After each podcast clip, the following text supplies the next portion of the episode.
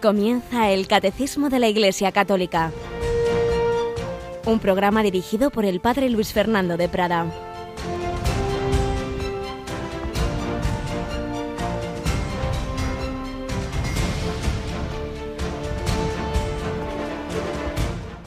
Vanidad de vanidades, vanidad de vanidades, todo es vanidad. No se sacian los ojos de ver, ni se hartan los oídos de oír. Lo que pasó volverá a pasar. Lo que ocurrió volverá a ocurrir. Nada hay nuevo bajo el sol. Alabado sean Jesús, María y José. Muy buenos días. Y alguno dirá, pero qué espanto. Pero qué, palabras tan, tan desanimantes, ¿verdad? Bueno, es el inicio del libro del Eclesiastés o Coelet, por el autor al que se le atribuye. Y es verdad que es un libro que no es fácil de interpretar, pero que la clave es esta. Sin Dios, sin un Dios cercano presente en nuestro corazón, sin la plena revelación del sentido de la vida que nos trae Jesucristo, cuando uno pues vive a ese nivel superficial de lo que da este mundo, pues del curioseo de aquí y de allá, pues entonces todo esto es así vanidad de vanidades, vaciedad, vanidad y vaciedad es lo mismo, pues lo que nos parece que nos llena enseguida nos deja vacíos, no se sacian los ojos de ver ni se hartan los oídos de oír, uno va curioseando de aquí para allá, bueno, pues ya, ya más adelante, y ya cuando luego ya sea mayor, y cuando empiece la carrera, entonces ya sí, estaré lleno y feliz, no, pues cuando me case y tal, no, no, pues cuando tenga hijos, y van pasando los años y al final nada y nuevo bajo el sol, y esto es todo. Y así vivía Herodes, nos dice el Evangelio. Se enteró, pues, de esa fama que tenía Jesús, de sus milagros. Unos decían que Juan había resucitado de entre los muertos, que, que sería Elías, que había vuelto a la vida uno de los antiguos profetas. Pero Herodes se decía, a Juan lo mandé decapitar yo. ¿Quién es este de quien oigo semejantes cosas así? A Juan lo mandé decapitar yo como quien dice, yo encargué el primer plato, esa es, ese es nuestro mundo, esa frivolidad, ese jugar con la vida de los demás. Y aprovecho para pediros una oración para un milagro. Sé de alguna chica muy jovencita que hoy tiene hora para un aborto. Pues también, con esa facilidad, el mundo de hoy, cómo empuja ello, cómo dificulta el que pueda seguir adelante un embarazo y en cambio, con qué ligereza. ¡Hala! Te quitas un problema. Es el mundo egoísta, cuando no está Cristo en el centro, todos vamos a lo nuestro. A Juan lo mandé decapitar yo. Sí, yo aborté tres veces en tales ocasiones y nos quedamos tan tranquilos, que no es verdad, porque al final, como recuerdo cuando yo era muy jovencito, una chica al verme vestido de sacerdote, ¿me podías confesar? Yo todavía no era sacerdote, era diácono. Entonces, claro, no podía. Y ya se me echó a llorar, no, es que me voy a casar y yo cuando era más joven un aborto y es que siempre lo pagas, siempre lo pagas antes o después, pues es verdad. El Señor no nos manda nada para fastidiarnos, sino para nuestro bien. Os pido una oración especial. Puede ocurrir, claro que sí. Confiemos en el milagro. Dios actúa y canta gente buena. ¿Cuánta gente buena? El otro día escuchaba yo al doctor Jesús Poveda tantas veces se pasa la noche del 28 de diciembre en los calabozos, pues por esos gestos proféticos ante un abortorio hagamos lo que podemos. Él dice eso. Yo tengo que escoger un epitafio para mi tumba, pondría se hizo lo que pudo. Cada uno hagamos lo que podamos, sea la oración, sea el hacer todo lo posible, cada uno según nuestras posibilidades por la vida y por tantas otras causas. Entonces la vida vale la pena y ya no diremos vanidad de vanidades, sino que esto es una ocasión que Dios me ha dado, que Dios me ha dado para colaborar con Él, para extender su reino, para construir la civilización, del amor y de la vida. Y aquí lleva colaborando en esa, en esa tarea desde Radio María Yolanda, pues ya, pues ya más de 20 años, ¿verdad, Yoli? Buenos días. Pues sí, buenos días, casi los mismos que Radio María, gracias a Dios. Casi los mismos, pues eso, poniendo cada uno lo nuestro, tu, tu voz y tanto trabajo al servicio de esta buena noticia y una nueva temporada que comenzaremos pues de, en este mes de octubre, mes de octubre, el día de Santa Teresita, comenzamos cada año los nuevos programas, pero bueno, eso ya os lo contaremos. Pues nada, vamos adelante y recuerdo que, que estamos acabando ya pues toda esta larga reflexión sobre el sacramento primero y fundamental, el del bautismo, con este texto tan bonito que hemos encontrado, una especie de lección divina que hizo Benedicto XVI sobre el bautismo. Ayer leíamos la primera parte, vamos hoy a la segunda, pero antes seguimos con esta también eh, bella reflexión sobre la parábola del buen samaritano del padre José Granados García. Yo, para que os situéis, hoy va a hablar de una escena que está en el capítulo 8 de los Hechos de los Apóstoles.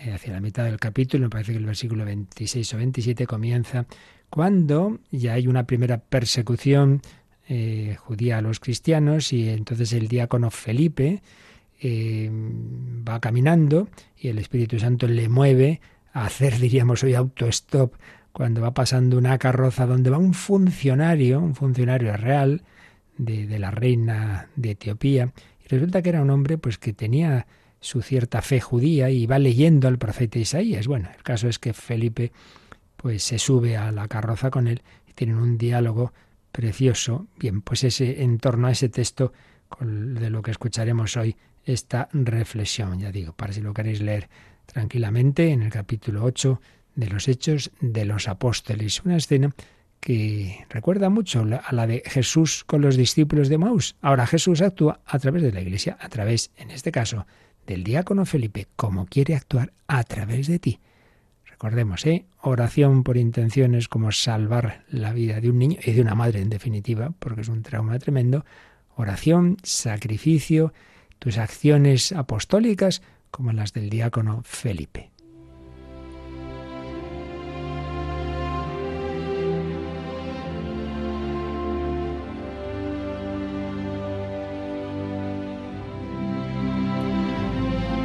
Los signos del samaritano. Sacramentos y misericordia por el Padre José Granados García.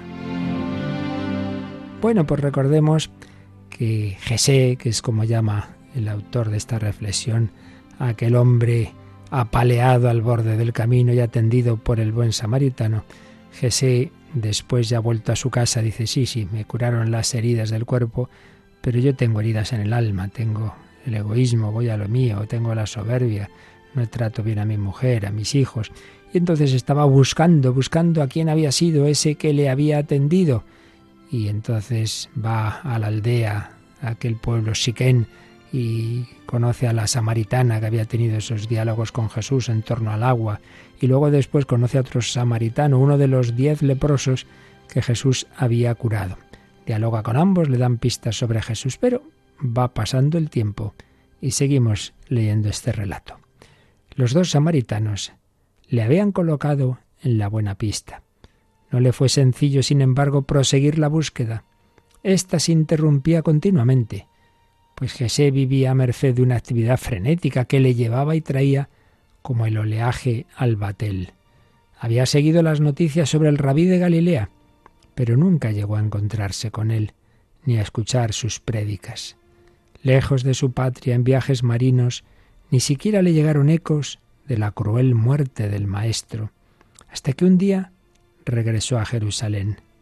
Allí un conocido, fariseo y miembro del Sanedrín, le, narró los hechos.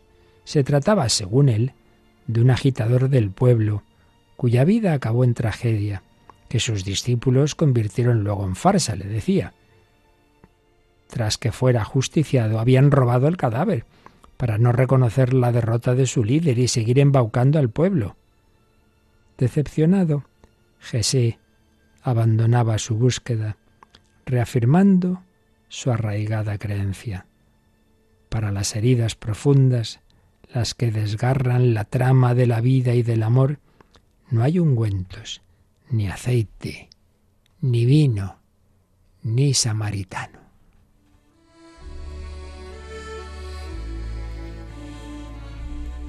Bueno, pues aquel mismo día partió de Jerusalén rumbo a Gaza. Aprovechaba que un extranjero, a quien Jesé había hecho algunos favores, debía seguir la misma ruta. Era un eunuco que se encargaba de la economía en el reino de Candace y había viajado a Jerusalén para adorar. Se contaba entre los paganos temerosos de Dios que lo invocaban y escuchaban y escrutaban sus dichos, que son también obras. atravesaban una senda desierta sobre la que caía inclemente el sol. La misericordia se dibujaba a la imaginación de Jesé con los contornos de la sombra, del oasis fresco, de la brisa que alivia el sofoco. Se acordó por un momento de la mujer, de Siquén y de su agua. Su amigo el eunuco leía en voz alta la Biblia, volviendo una y otra vez sobre el mismo pasaje. Horadaría, a fuerza de repetir palabras, la dura costra que escondía tesoros de luz. Hablaba el texto sagrado, estamos hablando de Isaías 52-53, el siervo de Yahvé. Hablaba el texto sagrado de un hombre sufriente que entregaba su vida en silencio como cordero degollado, obteniendo así misericordia para muchos. Extraño modo de pedir y conceder misericordia. Avanzaban despacio, en descenso suave hacia el mar, cuando un joven los alcanzó corriendo y adaptó su paso al trote de las mulas. ¿Qué querría? El desconocido callaba, escuchando con interés. Finalmente preguntó, ¿entendéis lo que estáis leyendo? Por supuesto está hablando el diácono Felipe, que dice esa pregunta según los hechos de los apóstoles. Claro, en el texto original se lo dice al eunuco. Aquí se imagina que con el eunuco, con este funcionario, va también Jesús. Le mostraron el pasaje y le invitaron a subir con ellos para indagarlo juntos. ¿Hablaba de sí mismo el profeta? Que el justo sufra el exterminio de los malvados no traerá solo más males al inocente y a los culpables? Traqueteaba el carro por los caminos la sombra del cortinaje y la ligera brisa que se levantaba permitían un respiro en el bochorno. Era posible atender a la explicación de aquel joven que esclarecía con ojos novedosos las antiguas letras. No leéis, amigos, un pasaje cruel, dice Felipe. El pergamino testimonia, al contrario, la misericordia más grande. El justo perseguido sufre, sí, y Dios lo permite. No solo eso, es Dios quien lo envía, quien le inspira el amor con, con que entrega su vida. Dios ama a su siervo y por eso ama a través de su siervo, ama en su siervo, regala a su siervo el amor hasta el extremo. Y en el amor del siervo podemos entender cuánto nos ama Dios. Jesé recordó la conversación en la posada el anciano Nicodemo había soñado con aquel profeta que traduciría ante el pueblo la pasión de Dios por los suyos. Él nos explicaría gozando y sufriendo cuánto goza el Señor con nuestra fidelidad y cómo sufre por nuestros desvíos. ¿Y por qué para amar haría falta tanto dolor? preguntó el funcionario. Hubo una vez un hombre, respondió Felipe, sorprendido por unos bandoleros que lo apuñalaron para robarle. Mucha gente pasaba a su vera, pero su angustia no les tocaba y por eso no le veían. Hasta que llegó un extranjero, un samaritano, que se acercó, vendó sus heridas, las ungió de vino y aceite. Que el samaritano fue atraído por la pena, se desvió de su ruta y al hacerlo compartió la miseria. No se puede amar si no se está dispuesto a tocar la carne del hombre sufriente. Y esto significa también que nuestra carne sufra. El firme se volvía pedregoso en aquel tramo, y el traqueteo interrumpió la charla. Incluso montados en el carro era imposible viajar sin que el camino entrase en el cuerpo, lo envolviese en su polvo, lo trajinase consigo de bache en bache. Pero nuestras heridas, adivinó el ministro de Candace, no son sólo de carne rasgada y sangre y, y sangre irrestañable. ¿Y si el camino interrumpido por los bandidos fuera la senda de una vida justa? ¿Y si hubiéramos elegido nosotros caer, alejándonos del bien, del bien y la verdad? Al médico que cura la piel o los huesos, no le es necesario recibir la herida en su propia carne, pero si lo que está enfermo es el corazón, si lo que están enfermos son las pasiones, el deseo, la conciencia, la libertad, Entonces sólo desde dentro pueden regenerarse. Sólo si alguien comparte nuestra suerte y pone en nuestros labios un lenguaje nuevo. Jesé escuchaba perplejo. Aquel joven conocía su historia. Había contado su parábola. Las letras de aquel libro le narraban a él. Ese era el samaritano que buscaba. Alguien que no sólo acogiese su cuerpo caído, sino que también reconstruyese su trama vital. ¿Existía entonces? Hablaba Felipe del profeta. Bueno, pues vamos a dejarlo aquí. Seguiremos viendo qué pasó a continuación en esa interesantísima conversación a raíz de ese especie de autostop de Felipe subiéndose a esa carroza donde en la historia original este funcionario iba leyendo el profeta Isaías y donde en el relato del padre Granados añade a Jesé, que está precisamente buscando quién fue el que le curó a él, el que le recogió en el camino, para que también sanase su corazón. Y ahora oye contar su historia. ¿Estará vivo entonces ese samaritano que le dijeron que había sido crucificado? Pues lo seguiremos viendo. Próximo día, por supuesto, nosotros sabemos la respuesta. Claro que está vivo. Está resucitado y quiere sanar las heridas de nuestro corazón. Y lo hace muy especialmente a través de los sacramentos. Vamos a seguir recordando con palabras de Benedicto XVI cómo el Señor lo hace a través del sacramento del bautismo.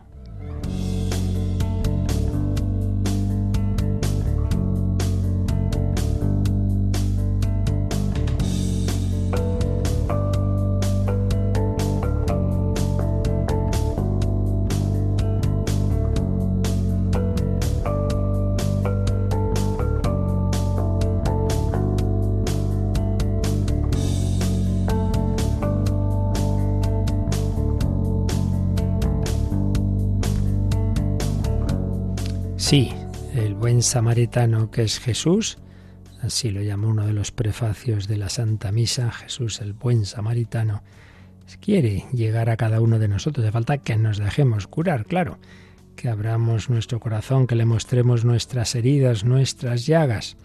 Bien, pues, pues como final de toda nuestra reflexión sobre el sacramento del bautismo habíamos encontrado esta lectura sapiencial que hizo Benedicto XVI con el clero de Roma en la Basílica de San Juan de Letrán un 11 de junio de 2012, eh, partiendo del texto del, del final del Evangelio de San Mateo, el mandato misionero de Jesús a sus apóstoles, id pues y haced discípulos a todos los pueblos, bautizándolos en el nombre del Padre y del Hijo y del Espíritu Santo.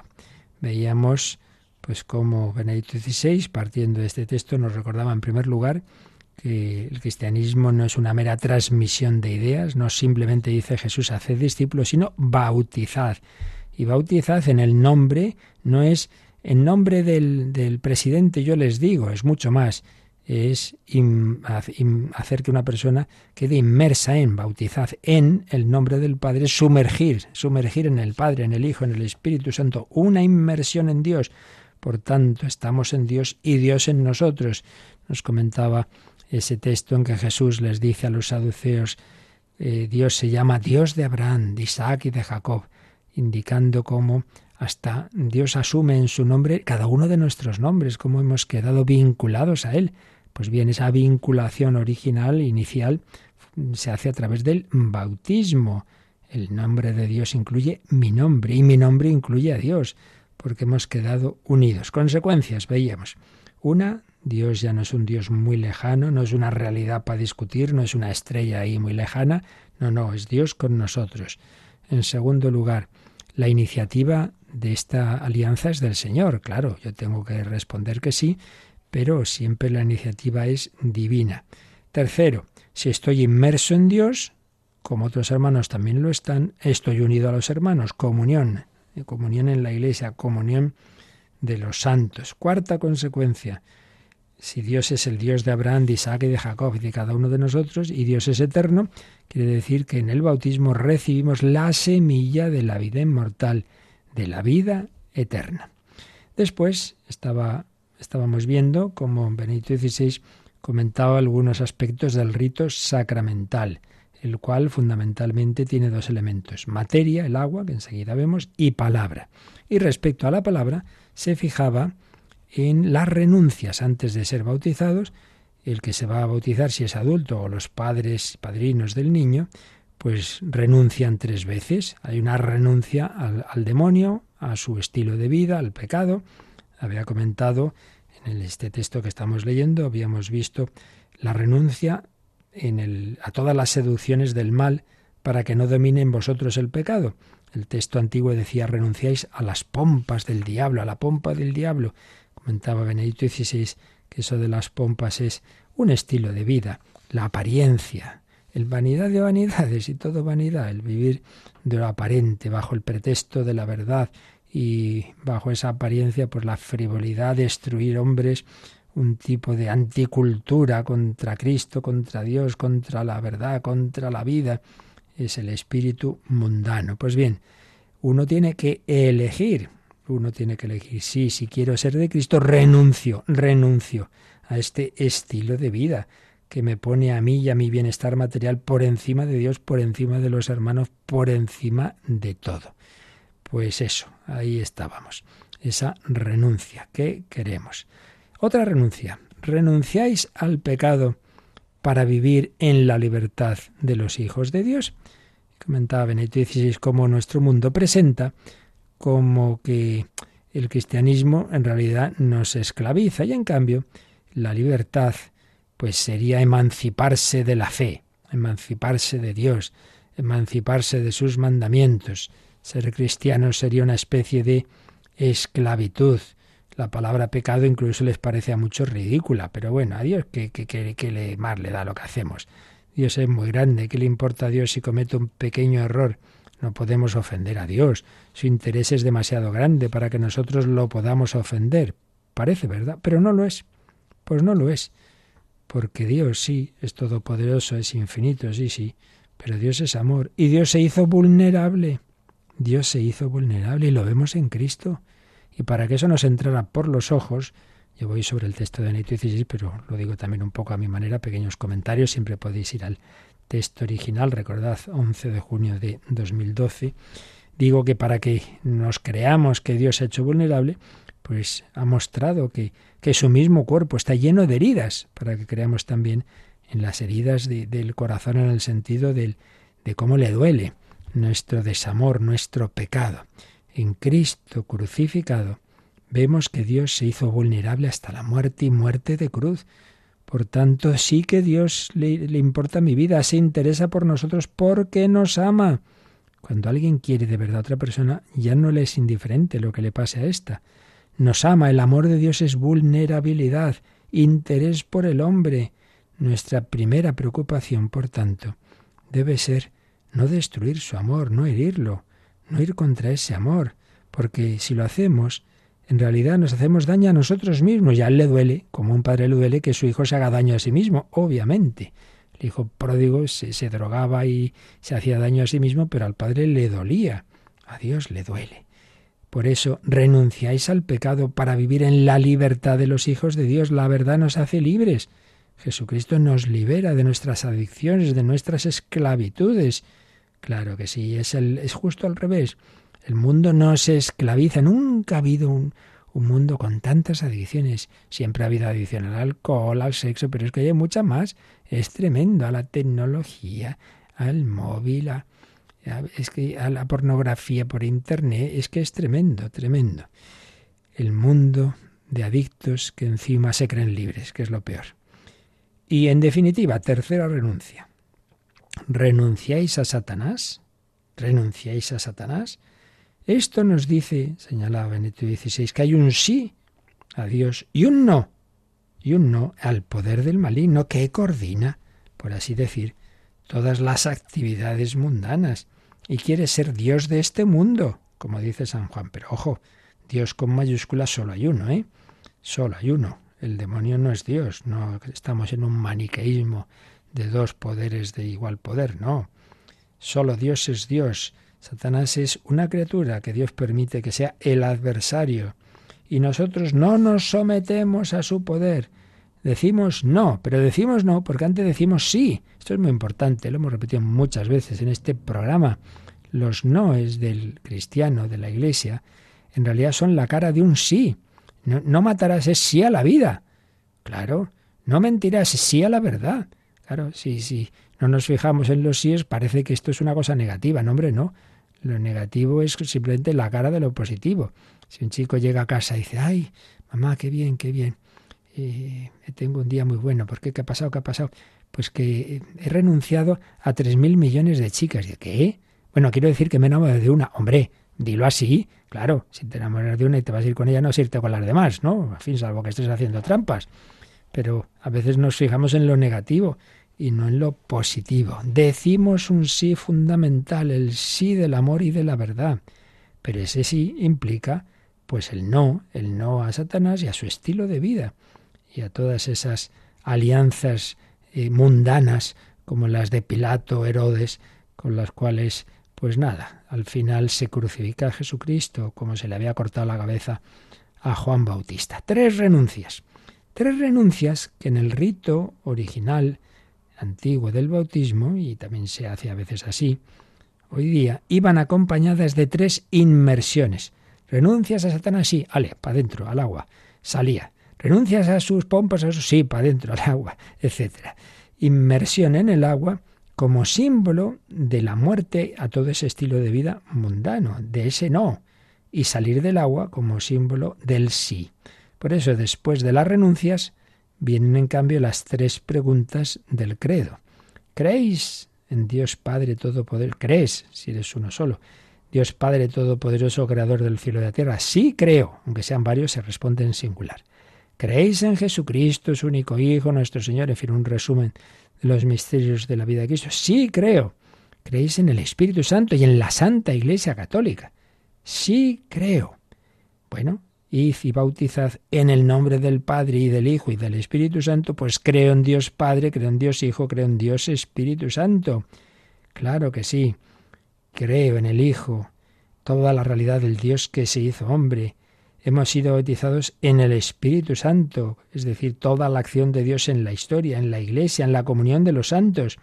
Así, esta fórmula positiva, este creo, no es simplemente una fórmula, no es simplemente una enumeración de verdades, no es una tabla de multiplicar, algo para comprender y memorizar, que tampoco viene mal, pero es mucho más, es una fórmula de vida, es un diálogo, es un vivir, no, no, no es una fórmula en el sentido de una cosita y que tengo escrito en un papel. Es una vida, un diálogo de Dios con nosotros, una acción de Dios con nosotros y una respuesta nuestra. Es un camino.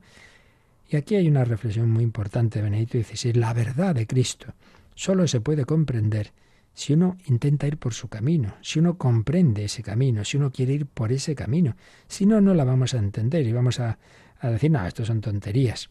Solo caminando solo intentando con el Espíritu Santo, claro, con su gracia, seguir a Cristo, podremos ir entendiendo su verdad.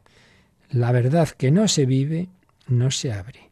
Solo la verdad vivida, la verdad aceptada como estilo de vida, como camino, se abre también como verdad en toda su riqueza y profundidad. Así pues, esta fórmula, esto, este diálogo, estas palabras que se dicen, son un camino, expresión de nuestra conversión, expresión de una acción de Dios.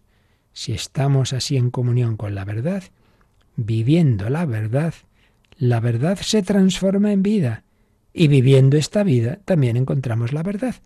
Hay una mutua circularidad.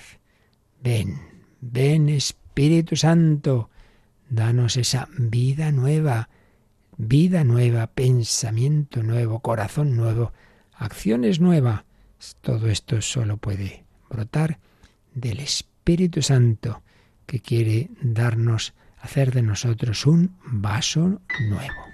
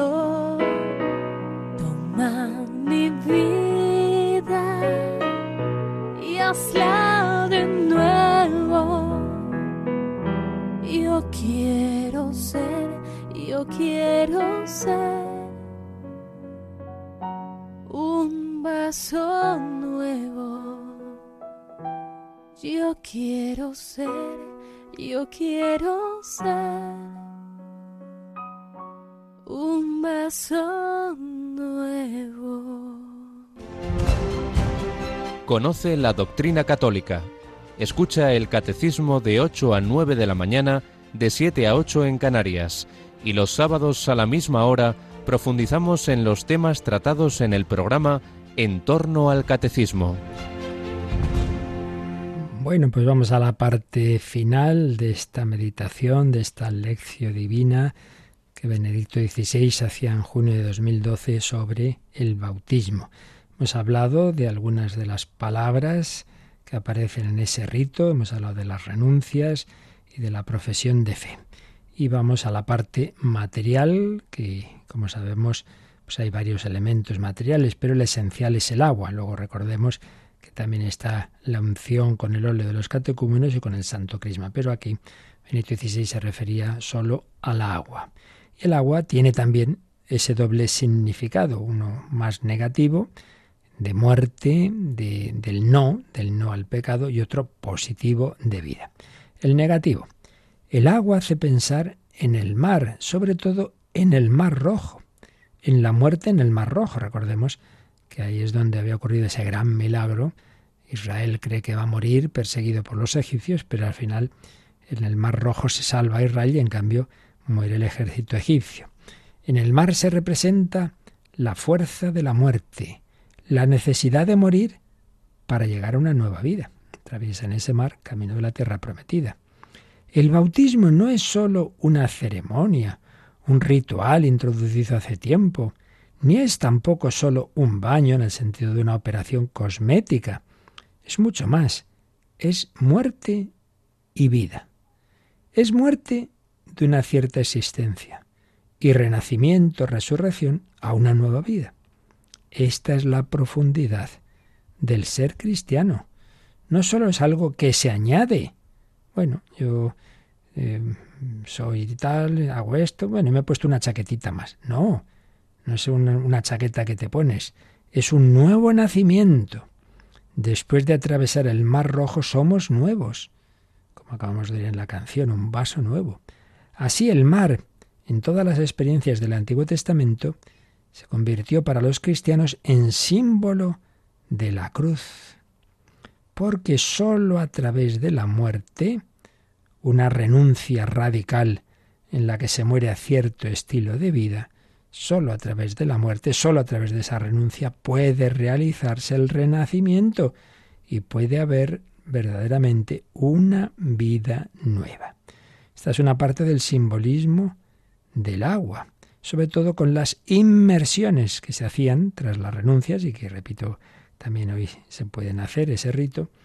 Entonces es, claro, yo quiero vivir la vida de Dios, pues tengo que renunciar a otro tipo de vidas en que los grandes ídolos de nuestro mundo, placer, poder y poseer, pues yo les doy la espalda en otra ocasión. Entonces, si recordaba esto como en el rito también antiguo, el cristiano estaba mirando al principio hacia Occidente, como hacia el lado, digamos, del mal, pero mm, se giraba hacia Oriente diciendo, doy la espalda al mal, doy la espalda al demonio, doy la espalda a los ídolos de este mundo y en cambio mira Oriente, Oriente, el sol que nace de lo alto, el sol viene de Oriente, el sol es símbolo de Cristo, y ahora quiero mirar a Cristo, claro, pues eso, de nuevo, otra forma de decir lo mismo. El sí implica un no. El mirar a Cristo implica darle la espalda a los ídolos de nuestro mundo. Bueno, pues es atravesar el mar, es yo quiero que aquí se quede todo lo malo porque quiero la vida nueva y la vida nueva implica dejar la vida vieja, el hombre viejo. Esto es muy de San Pablo. Así pues, la muerte, la cruz, solo por la cruz se llega a la nueva vida. ojo, el, centro del cristianismo no es la cruz, es la resurrección, pero para resucitar hay que morir. Solo por la cruz se llega a la nueva vida. Sin esta muerte siempre renovada, no podemos renovar la verdadera vitalidad de la nueva vida de Cristo. Estos apaños que pretendemos hacer, y por desgracia también lo vemos a veces en comunidades eclesiales y hasta en ámbitos muy elevados en algunos sitios de la Iglesia. Estos apaños entre la Iglesia y el mundo, como le oía, le veíamos hace poco a, a Monseñor Munilla, mire hijo, para, para hacer lo mismo que el mundo prefiero el original. Las copias siempre son peores. Mira, para ser mundanos es como esas veces en que, con buena voluntad sin duda, pues los curas hemos a veces intentado atraer a jóvenes pues así haciendo una misa muy discotequera. Mire, para eso nos vamos a la discoteca, acabamos antes. en fin, que hacemos a veces esos apaños, para eso prefiero lo original. Pues que, que nombre, que no, que no se trata de mundanizar el cristianismo, sino de cristianizar el mundo, que es lo contrario. Bueno, el agua, el agua. La renuncia por un lado a lo negativo, pero evidentemente esto es el aspecto de algo positivo y es que ya veíamos toda la importancia de la fuente, la fuente de agua viva, que es el corazón de Cristo que queda abierto por la lanza y al punto salió sangre y agua. Y estaba anticipado en aquella visión del profeta Ezequiel, capítulo 47, si no me equivoco, que del lado derecho del templo sale un río, que cada, un, un, hilo de agua que va creciendo, creciendo, creciendo, al final es un río tremendo, por donde pasa, pues vuelve la vida, se va sanando todo. La fuente, el agua que brota de Cristo, de ahí brota el Espíritu Santo. Finalmente, en esta reflexión teológico-espiritual, Benito XVI hace una breve alusión al bautismo de los niños y de nuevo, pues con una profundidad pues de la que, en fin, siempre uno se asombra con qué, con qué profundidad tocaba cualquier tema. Decía, la gran cuestión es esta. ¿Podemos nosotros imponer a un niño qué religión quiere vivir o no. No debemos dejar a ese niño la decisión. Y respondía, estas preguntas muestran que ya no vemos en la fe cristiana la vida nueva, la verdadera vida, sino que la vemos como una opción entre otras, o incluso un peso que no se debería imponer sin haber obtenido el asentimiento del sujeto. La realidad es distinta. La vida misma se nos da sin que podamos nosotros elegir si queremos vivir o no. A nadie se le puede preguntar ¿Quieres nacer o no? La vida misma se nos da necesariamente sin consentimiento previo. Se nos da así. Y no podemos decidir antes sí o no. Quiero vivir o no. Y en realidad, y aquí es donde viene el punto original del pensamiento de Benedicto XVI, en realidad la verdadera pregunta es, ¿es justo dar vida en este mundo sin haber obtenido el consentimiento de esa persona? ¿Quieres vivir o no? ¿Se puede realmente anticipar la vida, dar la vida sin que el sujeto haya tenido la posibilidad de decidir? Yo diría, solo es posible y justo si con la vida podemos dar también la garantía de que la vida, con todos los problemas del mundo, es buena, que es un bien vivir, que hay una garantía de que esta vida es buena, que está protegida por Dios y que es un verdadero don.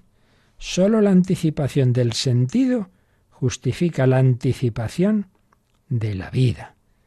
Por eso el bautismo, como garantía del bien de Dios, como anticipación del sentido, del sí de Dios que protege esta vida, justifica también la anticipación de la vida. ¿Os dais cuenta de la idea, ¿no? No solamente es lo que ya habíamos dicho todos, ¿no? Y es obvio, ¿no? Pues que nadie pregunta al niño si quiere vivir, nadie le pregunta si quiere comer, nadie le pregunta si está de acuerdo con el nombre que le hemos puesto, pues no, todo eso, todo eso se le da. Pero es que aquí añade Benedicto XVI este aspecto tan, tan profundo, ¿no? Y es que, y es este, mira, es que no le has preguntado, obviamente no se puede, si quiere vivir, pero es que dar la vida realmente tiene sentido si pensamos que la vida es buena, que es un don. Y para que eso sea así, con la vida hay que dar el sentido de la vida y la compañía de Dios. Entonces, es, más bien al revés.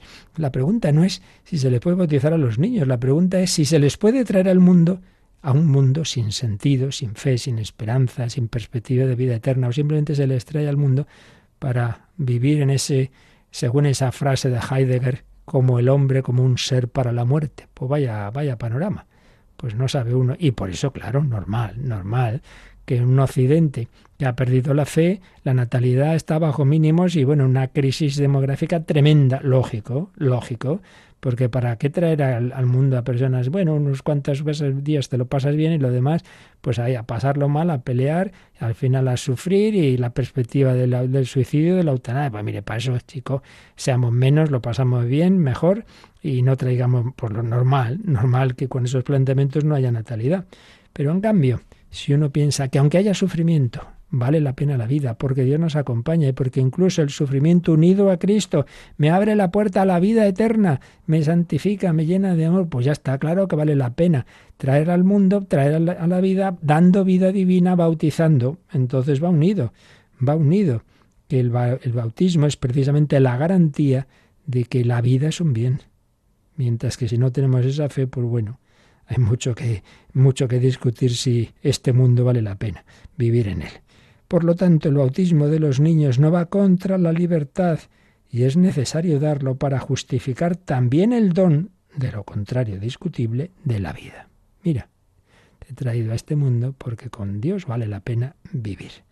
Solo la vida, que está en las manos de Dios, en las manos de Cristo, inmersa en el nombre del Dios Trinitario, yo te bautizo, yo te consagro al Padre y al Hijo y al Espíritu Santo. Solo esa vida que está en manos de la Trinidad es ciertamente un bien, un bien que se puede dar sin escrúpulos, vale la pena. Aunque este niño venga enfermo, va a ir al cielo, vale la pena. Y así demos gracias a Dios porque nos ha dado este don. Se nos ha dado a sí mismo, Dios se nos da. Y nuestro desafío es vivir este don vivir realmente, vivir en un camino post-bautismal, tanto las renuncias como el sí. Ya decimos que las renuncias son simplemente la cara de un sí, la cara negativa de un sí muy positivo, viviendo en el gran sí de Dios. Lo dice San Pablo, Cristo es el sí de Dios. Pues nosotros respondamos nuestro pequeño sí al sí grande de Dios, como María.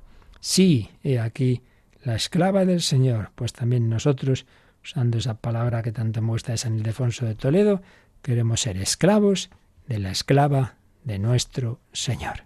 Bueno, pues con esto terminamos este largo recorrido por el bautismo, puerta de la vida espiritual, de la vida de gracia, de la vida de la Iglesia, de este entrar en la vida divina, de entrar en la Trinidad, pero hay que seguir, hay que seguirse alimentando. El niño nace, vale, pero ahora hay que fortalecerlo.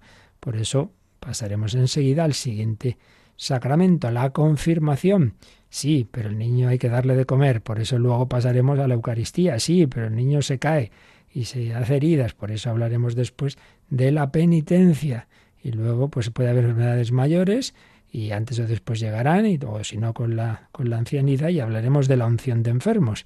Pero antes de eso, en la madurez de la vida, pues hay tres posibles grandes vocaciones, dos de ellas tienen un sacramento que, facilitan y que hacen posible una determinada vocación, la vocación de la mayor parte de los cristianos, no de todos, pero la, la mayor parte del matrimonio, y la vocación de una pequeña parte, los que somos peores, que es el sacerdocio.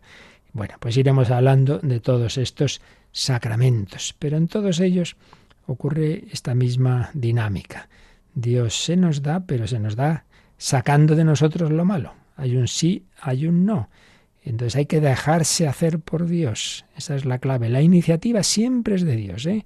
Esto tengámoslo siempre claro. No es que yo hago las cosas con la ayuda de Dios, no, es que las hace Dios y yo, por favor, procurar no estropear mucho su obra. Dejarme hacer, como que tiene usted que hacer en la operación, estarte quietecito. Si no, pues le tenemos que anestesiar, ¿eh? Pues eso, dejarnos hacer por Dios. Claro, hay que dar nuestro sí. Me fío del médico. Lo primero, decir qué me pasa, enseñar mis heridas. Y por eso renovar el bautismo, si ya estamos bautizados, cómo recomenzar, cómo hacer un vaso nuevo con la confesión, que es ese nuevo bautismo, por así decir. No, el bautismo no se puede repetir, pero la confesión todos los días, sin ningún problema. Siempre que te haga falta, puedes acudir a recibir esa vida nueva, renuncio a lo que he hecho estos días, que me he despistado, que, que, ay Dios mío, es que la parte salvaje de nosotros mismos nunca muere, cuando menos te lo esperas otra vez, ya está, ya me salió el genio, ya me salió la pereza, ya me salió la lujuria, así somos. Bueno, a seguir luchando, no hay que desanimarse, la esperanza es fundamental, Cristo triunfará. Entre tanto habrá batallas perdidas, pero la guerra con Cristo está ganada. Es nuestra esperanza en ella vivimos y es lo que debemos también anunciar a este mundo desesperanzado. Pues así lo dejamos. Tenemos unos minutitos de reflexión, de oración, con, con el himno de aquella, precisamente aquella Jornada Mundial de la Juventud eh, que hubo en, en Sydney, en Australia, en la cual se habló precisamente de la confirmación, que es el sacramento que empezaremos a tratar el próximo día. Y también si tenéis una consulta de, este otros temas, algún testimonio, pues nos recuerdan ahora cómo se puede compartir. Participa en el programa con tus preguntas y dudas. Llama al 91005 9419. 91005 9419. Puedes escribir un mail a catecismo arroba radiomaria.es o escribirnos un mensaje al teléfono de WhatsApp 668 594 383 668 594 383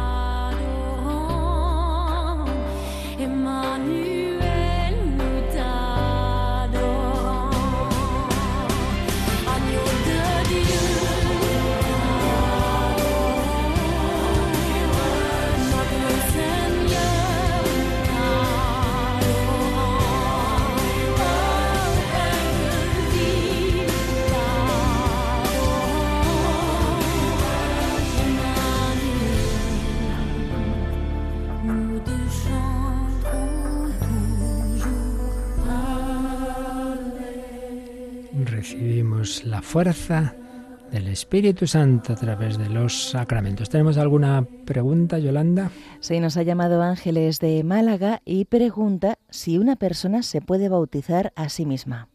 Pues no, no puede porque precisamente uno de los aspectos de los sacramentos es que es algo que recibimos de Cristo a través de la Iglesia, a través de otros. Yo no me doy a mí mismo la vida, ni la vida humana, ni la vida divina, como tampoco un sacerdote se puede confesar a sí mismo, que por cierto alguno eh, mal pensado se creía eh, esto de la confesión dice, la han tenido que inventar los curas porque ellos no se confiesan. ¿Y a ti quién te ha dicho eso? Mentira, claro que nos confesamos, pero uno con otro, claro. Entonces yo no, ningún sacramento me lo puedo dar yo a mí mismo. Necesito recibirlo del Señor a través de la Iglesia. Y es que aquí está ese aspecto, ¿no? Que tanto nos cuesta de, de que todos dependemos de todos, de que somos una familia, que, que no podemos caer en ese aspecto individualista. Entonces, te puede bautizar cualquiera, como ya vimos, incluso un no cristiano cuando tiene intención de hacer lo que hace la Iglesia, pero yo no puedo eh, bautizarme ni darme ningún sacramento a mí mismo. Esto es así, ni darme la unción de enfermos. Yo soy sacerdote, pues no me puedo dar la unción de enfermos a mí mismo, sino que dependo, dependo de, otro, ¿verdad? Y luego hay aquí una pregunta Dice, ¿es posible que se produzcan milagros en otras confesiones religiosas? Esta es una pregunta ya antigua que he visto yo en, libros así, pues estos que hablaban de, eh, de, lo que se llamaba la apologética, hoy se suele llamar teología fundamental, ¿no? Es decir, los motivos para creer. Y la respuesta que normalmente se daba es, puede ser, puede ocurrir, pero no de tal manera con tal profusión que, claro, como que el Señor nos despistara, como diciendo, mira, aquí está la verdad. Hombre, eso ya no, eso ya no. Pero que puede ocurrir, pues sí, porque en todas partes puede haber gente muy buena que no ha tenido una plena formación, no tiene todos los elementos de verdad y de salvación que están en la Iglesia Católica y que puede pues confiar en Dios y Dios hacer un milagro, que luego puede ocurrir, tantas veces ha ocurrido, que termine luego en la conversión al cabo del tiempo o antes o después de esa persona a la misma fe católica. O sea, puede ocurrir, puede, pero ya digo, no de tal forma como si fuera, claro, ahí hay un nuevo Lourdes. Pues no, Lourdes, los Lourdes solo están en la Iglesia Católica. Es decir, donde ocurren con, con frecuencia y de una manera pues muy clara y tal, no, pues eso, el Señor no nos despista. Si Él quiere darnos todos los elementos de salvación en la Iglesia, pues apunta hacia allí. Pero ya digo, eso no excluye que puedan darse de una manera puntual en otras confesiones. Luego teníamos un correo de una, una mujer que prefiere no digamos su nombre, toca un tema que el otro día precisamente también lo decía Monseñor Monilla, dice que le da pena al menos en lo que ella conoce, pues no creo yo que sea así en todas partes, ni mucho menos, ni mucho menos, pero que en, en diversos eh, lugares o centros de caritas, como que la cosa se queda solo en lo puramente humano, social, y no hay una evangelización. Y dices, eso debe ser así. Pues no, no debe ser así. Una cosa es que atendamos a todo el mundo, sea católico, sea musulmano, no sea nada, evidentemente con esa gratuidad del buen samaritano. Una cosa es eso, y además que es verdad que ante todo pues claro, no podemos hacer todos de todo. Y ante todo, Caritas, pues va en primer lugar a esas necesidades más básicas. Pero una cosa es eso y otra cosa es hacerlo, hombre, con un trasfondo y con un Cristo que está ahí, con una capilla que está ahí, con la posibilidad de ofrecer al que quiera, sin obligar a nadie, también a una formación religiosa, etcétera. Pues claro que debe ser así. Y eso está, este, el Papa Francisco en Evangelii Gaudium lo decía muy claro. Decía, hombre, es una pena que pensemos que los pobres no necesitan de Dios, pero si son los que más están deseándolo si los que se creen que no necesitan de Dios son los ricos. Esto está en todo el magisterio de la Iglesia, también en Benedicto XVI, en la gran encíclica sobre el amor de Euscaritases, tocaba el tema, el tema, toda la segunda parte es precisamente sobre la acción caritativa de la Iglesia. Así que si no lo has hecho, léete, le decimos a esta querida oyente, léete esa encíclica, esa segunda parte en particular. Luego tenía por aquí algunos correos de Julio que hacía tiempo nos dijo, pues claro, lo pasa mal porque no hace mucho falleció su mujer y se hace muchas preguntas sobre la vida eterna. Yo siempre pues digo lo mismo, ¿no? Nosotros sabemos lo esencial que tenemos que saber para cómo actuar, pero luego hay muchas cosas que es que no las sabemos. Y yo responder a cosas así meramente por mi opinión de cómo será esto, pues no lo sé. Hay cosas que que dejarlas en el confiados en Dios, decir, mira, ya nos enteraremos exactamente cómo será esto o lo otro, pero lo que no sabemos, pues, pues yo aquí solo puedo responder de lo que es seguro desde la doctrina católica. Pero una de las preguntas que hacía es que, por un lado, uno dice, venga, que vuelva el Señor, ¿no? Ya que, que vuelva Jesús. Pero claro, entonces los que están separados de Dios se van a condenar. Bueno, vamos a ver. En primer lugar, Jesús vuelve para todos el momento de nuestra muerte, es decir, todos antes o después, o sea, ya independientemente de esa segunda venida. Más bien al revés, esa segunda venida y los signos que la van a preceder puede incluir, y sin duda, pues una llamada a la conversión de los que estén vivos, ¿no? Y entonces, pues, pues puede ser eso, una conversión aunque sea al final. Pero por otro lado también, en el que tiene una muerte, o una muerte pues que no da muy buena impresión desde el punto de vista espiritual, nunca podemos saber lo que hay en cada conciencia, en cada corazón. No lo podemos saber. Y de hecho el santo cura de Ars personas que fueron preocupadas, mire, es que mi marido murió y estaba alejado de la iglesia, o este mi hijo se tiró al agua, al río, se suicidó y, el cura de Ars pues a veces recibía esa luz de Dios que le indicaba que, mira, en el último momento pues la gracia de Dios había conseguido convertir a esa persona. Por tanto, no pensemos, no desesperemos de, de la salvación de nadie, solo Dios lo sabe, pues por la impresión de que ahora mismo pues está separado de Dios, bueno, que el Señor venga cuando tenga que venir a cada una de nuestras vidas y al mundo entero y a rezar por la conversión de todos, eso por supuesto. ¿De acuerdo? Pues damos gracias al Señor y ya seguiremos el próximo día con la confirmación. La bendición de Dios Todopoderoso, Padre, Hijo y Espíritu Santo, descienda sobre vosotros. Alabado sea Jesucristo.